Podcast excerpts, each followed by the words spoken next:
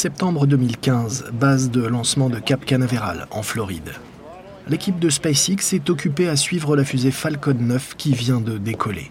Mais Elon Musk, lui, ne regarde pas les écrans. Non, au lieu de cela, il enfile une veste réfléchissante et un casque. Alors que Musk se dirige vers la sortie, un membre de l'équipe l'interpelle. Elon, tu, nous quittes déjà? Ouais, je veux voir ça. Tu sais, voir de mes propres yeux. Musk sort. Dehors, il fait nuit et il pleut.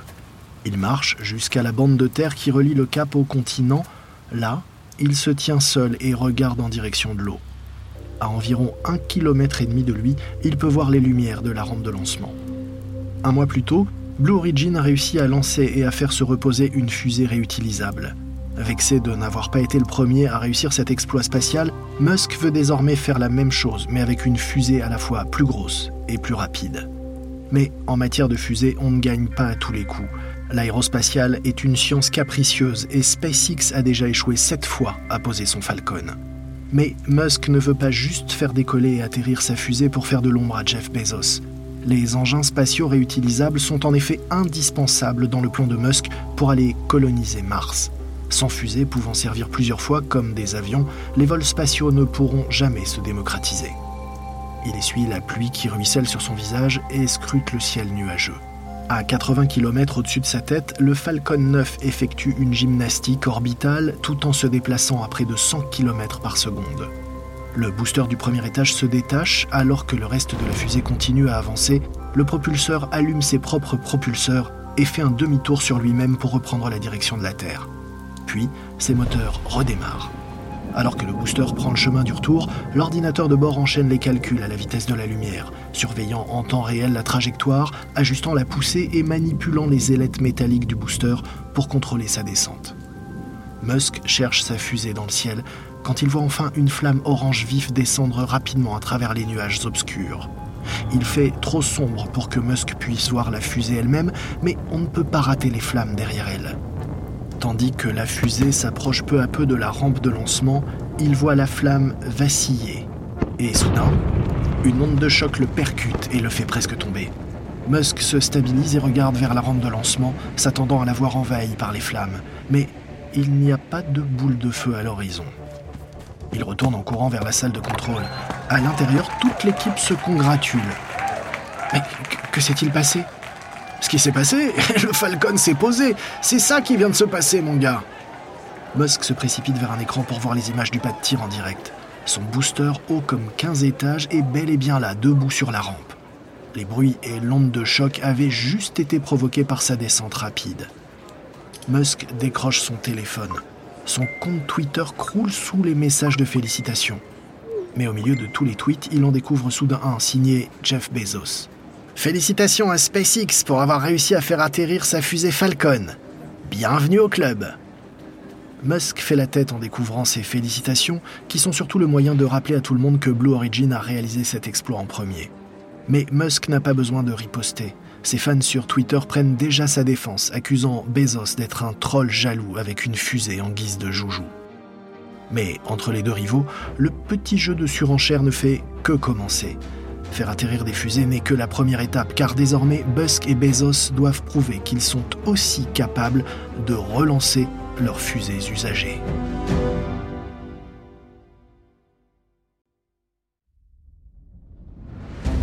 Vous écoutez Guerre de business de Wandery. Je suis Lomic Guillot.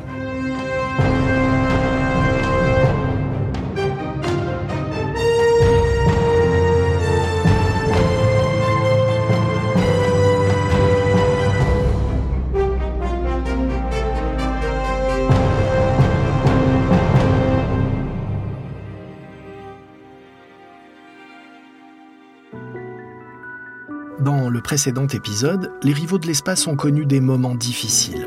Le lanceur Falcon 9 de SpaceX a été cloué au sol après qu'un défaut de structure ait provoqué l'explosion d'un réservoir. Blue Origin a lancé puis fait atterrir son New Shepard et le vol d'essai de Virgin Galactic s'est terminé en tragédie. Mais voici qu'aujourd'hui, Virgin revient dans la course. Voici notre sixième épisode des étoiles plein les yeux.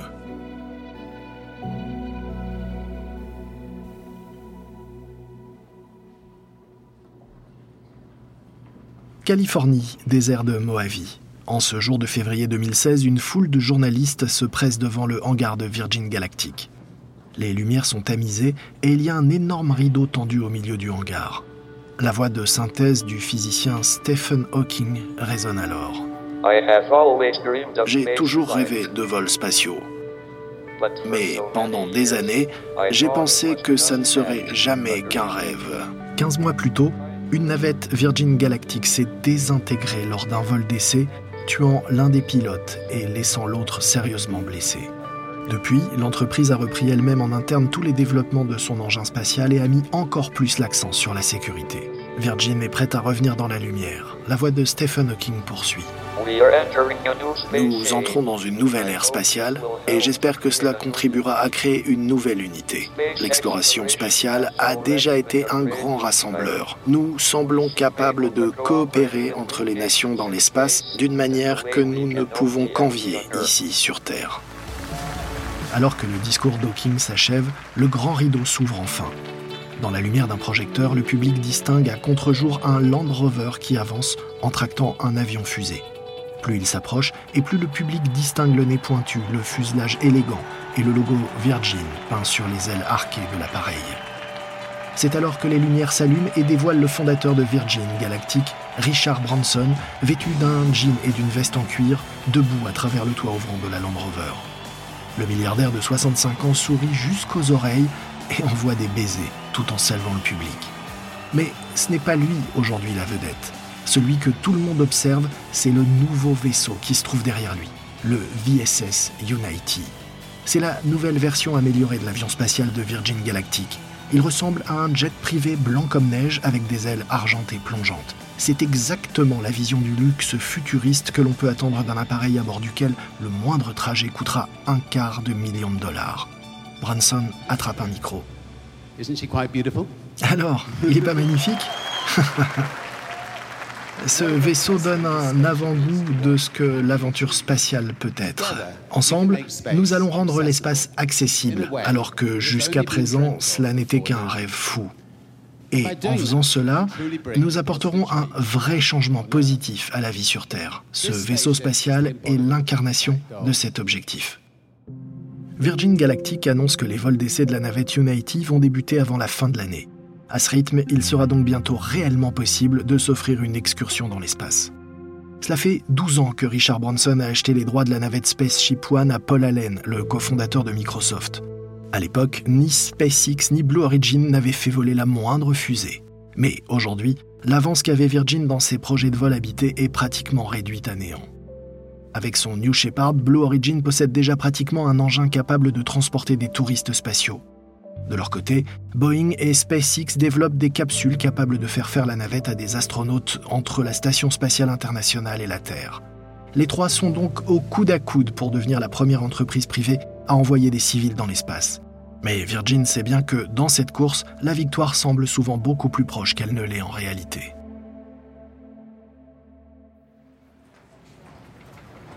Septembre 2016, sur le pas de tir occupé par SpaceX à Cap Canaveral en Floride, le plein des réservoirs du dernier Falcon 9 est presque terminé. Dans la salle de contrôle, un technicien regarde sa montre. Selon les procédures de sécurité, personne n'a le droit de se trouver sur la rampe de lancement lorsqu'on fait le plein. Il se dirige vers l'un des ingénieurs. Euh, ça va durer encore longtemps, nous devons encore y retourner et nous préparer pour le test du moteur. L'ingénieur toise le technicien d'un air de dire Tu me fais suer. Ouais, environ une heure. C'est bon là? En ce moment, SpaceX avance plus vite que jamais. Depuis la destruction d'un Falcon 9 l'été dernier, la société s'efforce de rattraper le retard pris dans son calendrier de lancement qui représente plusieurs milliards de dollars de contrats. Pour rattraper ce retard, les plannings de lancement ont été resserrés et les équipes font de nombreuses heures supplémentaires. Pour gagner encore plus de temps, les cargaisons sont désormais chargées avant les tests de moteur et le ravitaillement. Normalement, on charge la fusée après avoir fait le plein, mais en avançant cette étape, cela permet de limiter les retards entre les préparatifs et le lancement l'ingénieur se remet au travail. Il jette un œil à la caméra qui filme en direct ce qui se passe sur le pas de tir. Quelques secondes plus tard, sans prévenir, la partie supérieure de la fusée explose. L'ingénieur gémit alors que le Falcon 9 transforme la rampe de lancement en tour infernale. Tout le monde dans la salle regarde avec horreur le chargement de la fusée s'écraser au sol. car dans la cargaison se trouve un satellite israélien à 200 millions de dollars. Facebook voulait l'utiliser pour connecter l'Afrique à Internet, mais voilà qu'en heurtant le sol, il se transforme en énorme boule de feu. Des explosions colossales retentissent dans tout Cap Canaveral. Les gens à 8 km de là sentent le sol trembler sous leurs pieds. Un énorme panache de fumée noire et épaisse s'élève de la rampe de lancement. Au moment où l'incendie est éteint, il est déjà clair que les retombées de l'explosion vont être désastreuses. Le propriétaire du satellite perd un acheteur potentiel et subit des dizaines de millions de pertes que son assurance ne couvrira pas entièrement. Le PDG de Facebook, Mark Zuckerberg, se plaint publiquement de la façon dont SpaceX a détruit son satellite. L'industrie spatiale est choquée en découvrant la stratégie risquée de SpaceX qui consistait à charger sitôt la cargaison d'un client sur une fusée. La rampe de lancement est également endommagée il faudra des mois pour réparer les dégâts, ce qui signifie que les lancements de SpaceX vont prendre encore plus de retard. L'incident fait bien évidemment le jeu de United Launch Alliance. L'Alliance a en effet longtemps défendu sa politique de prix élevé en mettant en avant son record ininterrompu de lancement sûr et réussi. Et cet accident lui donne des arguments supplémentaires. Mais les ingénieurs de SpaceX sont déconcertés. Pourquoi leur fusée exploserait-elle alors qu'elle était remplie de carburant super froid? Ça n'a aucun sens, à moins que quelque chose de louche ne se cache derrière ça. Deux semaines après l'explosion du Falcon 9 dans le bâtiment de l'Alliance, un employé de SpaceX arrive à la réception et exige de voir un responsable. Le responsable du site se dirige vers l'employé de SpaceX, la main tendue. Bonjour. Euh, puis-je vous dire à quel point nous sommes tous ici désolés de ce qui vous est arrivé l'autre jour? Je suis soulagé que personne n'ait été blessé lors de cet incident. Le responsable de l'Alliance marque une pause. Mais le type de SpaceX ignore sa main tendue. Alors il la laisse retomber. Euh, et donc, comment puis-je vous aider? L'employé de SpaceX plante ses yeux dans ceux du responsable de l'Alliance. Je veux avoir accès à votre toit. Notre toit? Mais pourquoi? Nous avons trouvé ce qui ressemble à des impacts de balles sur les restes de notre fusée. L'enregistrement audio a également capturé une détonation plus silencieuse juste avant l'explosion. Désolé, je ne comprends pas ce que... Non mais euh, attendez, euh, vous nous accusez de sabotage? Nous suivons juste les pistes et les preuves. Laissez-moi accéder au toit. Mais comment osez-vous? C'est une accusation grave et insultante. Tout ce que nous voulons, c'est jeter un œil à votre toit. Oubliez ça, il est hors de question que je vous laisse monter sur la foi d'une théorie du complot farfelu. Je vais plutôt demander à l'US Air Force de venir vérifier notre toit pour faire taire cette rumeur qui n'a aucun sens. En attendant, je vais vous demander de sortir. Allez, dehors Quelques semaines plus tard, le vrai coupable est trouvé. Ce n'est pas un tireur d'élite sur le toit, mais une doublure défectueuse dans un conteneur d'hélium qui a laissé l'oxygène liquide s'infiltrer. Après cela, la friction à elle seule a suffi à enflammer le carburant, même froid, et à provoquer l'explosion. Et tandis que SpaceX pense ses plaies, Blue Origin continue sa progression. Octobre 2016, dans le désert à l'ouest du Texas, la fusée New Shepard de Blue Origin s'apprête à voler une nouvelle fois. New Shepard a quitté la tour de lancement. Vous venez d'assister à un nouveau décollage spectaculaire de New Shepard depuis le Texas. Cela fait 11 mois que Blue Origin a lancé pour la première fois cette fusée réutilisable. Depuis lors, la société de Jeff Bezos a lancé et fait atterrir New Shepard trois fois de plus. À chaque fois, la fusée du patron d'Amazon a réalisé un décollage parfait et un atterrissage précis. Aujourd'hui, la fusée repart une cinquième et dernière fois dans l'espace. Mais il s'agit plus que d'un simple décollage et atterrissage. Au sommet de la fusée se trouve en effet la capsule pour les passagers que la compagnie espère pouvoir un jour embarquer pour des balades en apesanteur. Mais Blue Origin doit être sûr que cette capsule s'éjectera automatiquement et conduira les passagers en lieu sûr en cas d'urgence. 44 secondes après le décollage, le test débute véritablement. La capsule de passagers enclenche ses propulseurs et s'éjecte le plus loin possible de la fusée qui poursuit, elle, sa route à grande vitesse. La poussée est de 30 tonnes, propulsant cette capsule de passagers à près de 650 km/h. Les moteurs BE4 de la fusée la poussent vers l'espace. Après avoir mis une bonne distance entre elle et la fusée, la capsule déploie ses parachutes et flotte doucement vers la Terre. Peu de temps après, New Shepard revient de son vol suborbital et atterrit en douceur. Waouh, magnifique Blue Origin est désormais prête pour l'étape suivante de sa quête méthodique des étoiles. Construire un lanceur orbital géant baptisé New Glenn, en hommage à John Glenn, le premier Américain à avoir volé en orbite. Et il sera 5 mètres plus grand que le Falcon 9 d'Elon Musk. Mais Jeff Bezos n'est pas le seul milliardaire à vouloir s'offrir un tel jouet. Février 2018 à Cap Canaveral. SpaceX s'apprête à lancer sa fusée de dernière génération. On l'appelle le Falcon Heavy et elle est énorme. Elle mesure 70 mètres de haut et pèse près de 1600 tonnes. Elle est composée d'une grande fusée centrale et de deux boosters de premier étage Falcon 9 attachés sur ses côtés. La combinaison de ces trois boosters lui donne la capacité de transporter de plus grosses charges utiles, plus de 20 tonnes. SpaceX l'a imaginé ainsi pour rafler tous les marchés aux autres gros lanceurs. SpaceX facturera 90 millions de dollars par lancement de son Falcon Heavy. C'est un tiers du prix de la fusée équivalente de chez United Launch Alliance, la Delta 4 Heavy. Mais avant tout, ce monstre de l'espace doit prouver qu'il s'est volé. H-10 secondes. Au siège de SpaceX en Californie, les employés excités se regroupent pour assister au compte à rebours. SpaceX Falcon Heavy est désormais prêt au décollage. 10, 9, 8, attente de la mise à feu. 6, 5, 4, 3, 2, 1, mise à feu.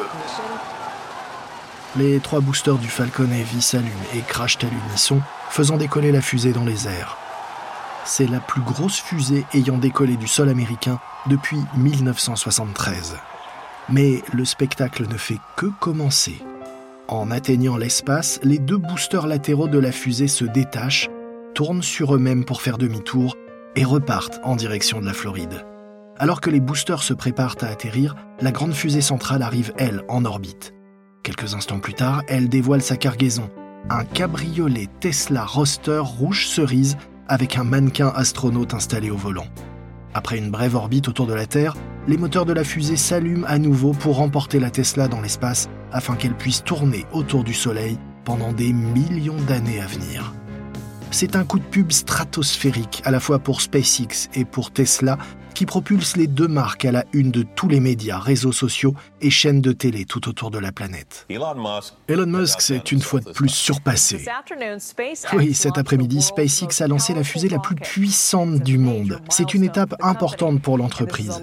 Et voici une image en direct de ce qui se passe en ce moment dans l'espace. Oui, c'est bien un cabriolet Tesla d'Elon Musk que vous voyez en orbite. Le conducteur est un mannequin baptisé Starman.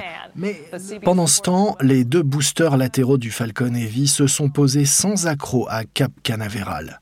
Et là, tout le monde regarde pour voir ce que va faire le premier étage de la plus grande fusée centrale qui revient maintenant sur Terre à 480 km/h. Il est en effet censé atterrir sur une plateforme en pleine mer. Mais le booster central est à court de liquide d'allumage du moteur fusée, ce qui compromet sa capacité à contrôler son atterrissage il percute la mer à grande vitesse, à moins de 100 mètres de la plateforme d'atterrissage. Malgré tout, c'est un triomphe pour SpaceX. La société a lancé une toute nouvelle fusée, attiré l'attention du monde entier et fait atterrir les boosters latéraux du Falcon Heavy. Et avec juste un peu plus de liquide d'allumage, le booster central l'aurait fait lui aussi.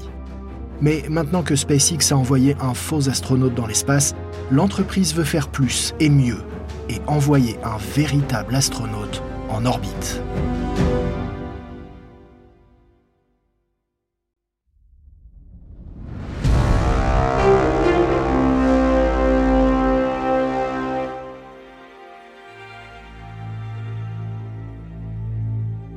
Nous sommes en décembre 2019 et le Boeing Starliner est en orbite très haut au-dessus de la Terre.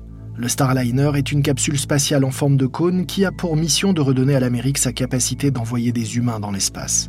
C'est aujourd'hui son premier vol d'essai orbital. Son objectif est de réussir à s'amarrer à la Station spatiale internationale, puis à rentrer sur Terre. Cinq ans plus tôt, la NASA avait demandé à des entreprises privées de lui soumettre des idées d'engins spatiaux capables d'emmener ses astronautes vers et depuis la station spatiale. Boeing et SpaceX ont fait chacun des propositions différentes et la NASA les a financées toutes les deux. Et désormais, les deux entreprises se font la course pour être la première à proposer un vaisseau spatial opérationnel. C'est une lutte entre deux visions de l'espace, l'ancienne et la moderne. Mais les deux sont en retard. La NASA voulait son vaisseau spatial en 2017. Nous sommes presque en 2020 et aucun n'est prêt. Mais si la mission d'aujourd'hui se déroule comme prévu, Boeing reprendra le leadership. Le premier défi du Starliner est d'allumer ses moteurs et de réussir à se mettre sur la même orbite que la station spatiale. Mais les moteurs ne démarrent pas. Au sol, l'équipe de Boeing passe à l'action. Un ingénieur identifie rapidement le problème. C'est l'horloge interne, elle retarde de 11 heures l'horloge interne du Starliner a été mal réglée. Le vaisseau spatial pense qu'il est plus avancé dans sa mission qu'il ne l'est en réalité. La situation est potentiellement catastrophique. Envoyez-lui l'ordre d'allumer les moteurs d'insertion orbitale. Mais la chance n'est pas du côté de Boeing. Son Starliner est dans une zone d'ombre entre deux satellites de communication et les ingénieurs ont du mal à télécharger les nouvelles instructions. C'est un peu comme quand vous essayez de regarder une vidéo sur votre portable dans un endroit qui capte mal mais dans l'espace. Sauf qu'au moment où l'ordre est finalement transmis, Starliner a déjà gaspillé tellement de carburant qu'il n'en reste plus assez pour s'arrimer à la station spatiale. Alors que le Starliner fait demi-tour pour rentrer, l'administrateur de la NASA, Jim Bridenstine, tente de minimiser ce revers lors d'une conférence de presse. Je veux commencer par m'assurer que tout le monde comprenne bien qu'aujourd'hui beaucoup de choses se sont bien passées et c'est en fait pour cela que nous faisons des tests. Si nous avions eu un équipage à bord, eh bien premièrement, ils auraient été en sécurité. Pour être très clair, notre équipage aurait été en sécurité. S'ils avaient été à l'intérieur de la station, ils seraient restés en orbite et nous nous serions amarrés à la station demain s'ils avaient été dans la navette. Mais l'enquête de la NASA sur la mission révèle des problèmes supplémentaires et montre que le Starliner a bien failli ne pas réussir à rentrer sur Terre. En conséquence, la NASA surveille d'encore plus près le travail de Boeing et donne aux géants de l'aérospatial une longue liste de problèmes à résoudre. Alors que le Starliner de Boeing est de retour au stand, SpaceX a désormais une chance de franchir en premier la ligne d'arrivée. SpaceX est prêt pour le décollage. Nous sommes le 30 mai 2020 et sur le pas de tir de SpaceX, sur la base de lancement de Cap Canaveral en Floride, une fusée Falcon 9 surmontée d'une capsule pour passagers Crew Dragon est prête pour le décollage. À l'intérieur du Crew Dragon, les astronautes vétérans Doug Hurley et Bob Benken s'installent dans des sièges style voiture de sport. Les sièges en mousse sont moulés sur leur corps pour une conduite confortable. Il y a des fenêtres promettant de superbes vues et l'intérieur blanc élégant et courbé leur donne l'impression d'être dans le décor de Star Trek. Devant eux se trouvent de grands écrans tactiles offrant de nombreuses informations sur leur vol. Non pas qu'ils en aient vraiment besoin, car comme sa sœur qui transporte du fret, la capsule Crew Dragon se dirige toute seule. Les astronautes ne sont que des passagers dans ce taxi spatial. 5, 4, 3, 2, 1, 0. Ignition. Liftoff of the Falcon 9 and Crew Dragon. Go NASA, go SpaceX, Godspeed, Bob and Doug. L'Amérique est de retour dans l'espace et inaugure une nouvelle ère et une nouvelle ambition pour la conquête spatiale, pour que les générations futures poursuivent le rêve. Après 20 secondes de vol, la propulsion est nominale. Six heures plus tard, la capsule Crew Dragon s'amarre à la Station spatiale internationale. 63 jours plus tard, la capsule réutilisable amérit dans le golfe du Mexique, ramenant les astronautes à la maison et achevant ainsi sa mission. Après le retour des astronautes sains et saufs sur Terre, Elon Musk prend la parole dans les médias. Je pense que cela annonce vraiment fondamentalement une nouvelle ère dans le vol spatial, une nouvelle ère dans l'exploration spatiale. Nous allons aller sur la Lune, nous allons avoir une base sur la Lune, nous allons pouvoir envoyer des gens sur Mars et rendre la vie multiplanétaire. C'est le début d'une nouvelle étape pour la conquête spatiale. Voilà ce que je pense.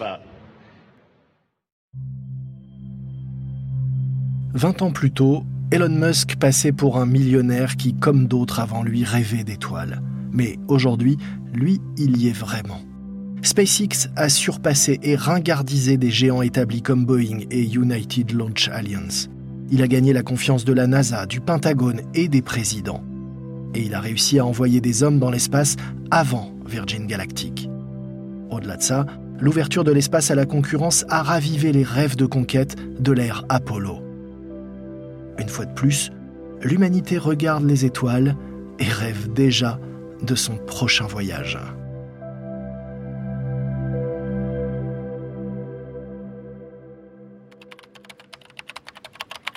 Décembre 2020 à Seattle.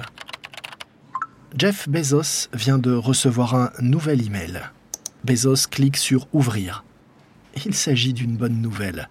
La NASA vient juste d'ajouter sa fusée New Glenn de Blue Origin à la liste des véhicules éligibles pour participer aux missions de lancement. Bezos sourit et murmure pour lui-même Gratatim ferociter. Comme le dit sa devise, Blue Origin avance, étape par étape, mais avec audace. Mardi 20 juillet 2020, au Texas. C'est enfin le grand jour. La fusée New Shepard décolle avec quatre passagers à son bord. Dans la capsule, ont pris place Jeff Bezos lui-même, qui a tenu à être du voyage, accompagné de son frère Mark Bezos, de l'aviatrice et astronaute Wally Funk et d'Olivier Demen, âgés respectivement de 82 et 18 ans, et qui deviennent ainsi la plus vieille et la plus jeune personne à voyager dans l'espace. Le vol dure 4 minutes aux frontières de l'espace et Bezos a de quoi être fier. Mais il a un petit goût amer en bouche. Il aurait adoré être le premier vrai touriste de l'espace. Mais huit jours plus tôt, le 12 juillet, Richard Branson lui a grillé la politesse en s'envolant à 90 km au-dessus de la Terre dans son avion fusée. Bezos lui poussera jusqu'à 107 km d'altitude, dépassant ainsi officiellement la frontière de l'espace fixé à 100 km.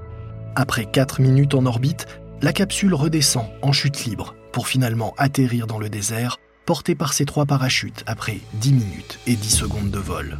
Et ce n'était que le début. Le 13 octobre 2021, New Shepard remet ça, avec un nouveau record à la clé. Cette fois, c'est l'acteur William Shatner qui a incarné le mythique capitaine Kirk dans la série Star Trek qui prend place dans la capsule, devenant ainsi à 90 ans le plus vieil humain dans l'espace.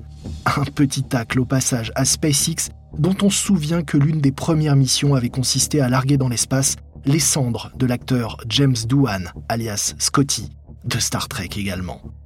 SpaceX, de son côté, continue sur sa lancée, avec déjà quatre vols habités au compteur, dont celui qui a permis au spationaute français Thomas Pesquet de rejoindre la station spatiale. Ironie du sort, alors qu'Elon Musk a tout fait pour permettre à l'Amérique de ne plus dépendre des lanceurs russes, SpaceX fera bientôt voyager un cosmonaute russe. Départ prévu septembre 2022. Virgin Galactic, de son côté, n'a pas confirmé l'exploit réalisé par le vol de son emblématique patron. L'entreprise, qui devait faire voler ses premiers touristes à l'automne 2021, a finalement annoncé qu'en raison de problèmes techniques, ses premiers vols commerciaux dans l'espace n'auraient lieu que fin 2022. Enfin, à l'automne 2021, Jeff Bezos a franchi une nouvelle étape en dévoilant les plans d'une station spatiale privée financée et construite notamment par Blue Origin. Orbital Reef, c'est son nom, pourrait être mise en orbite et en service d'ici 2030 et pourra accueillir jusqu'à 10 personnes. Pas de doute, la tortue de l'espace n'est qu'au début de son voyage. C'était le sixième et dernier épisode de SpaceX contre Blue Origin, une série de guerre de business par Wandery. À propos des dialogues, sachez que puisque nous ne pouvons pas savoir exactement ce qu'il s'est dit, il s'agit de reconstitutions, mais elles sont basées sur une importante documentation. Si vous voulez en savoir plus sur Elon Musk, nous vous recommandons la biographie signée Ashley Vance, publiée chez Erol. Je suis Lomic Guillot. Ce programme a été enregistré en version originale par David Brown. Tristan Donovan est l'auteur de cette histoire. Karen Lowe est notre productrice et rédactrice en chef. Montage et production sonore Emily Frost. Sound design Kyle Randall. Kate Young est notre productrice déléguée. Nos producteurs exécutifs sont Jenny Lower Beckman et Marshall Lewy, créés par Hernan Lopez pour Wandery.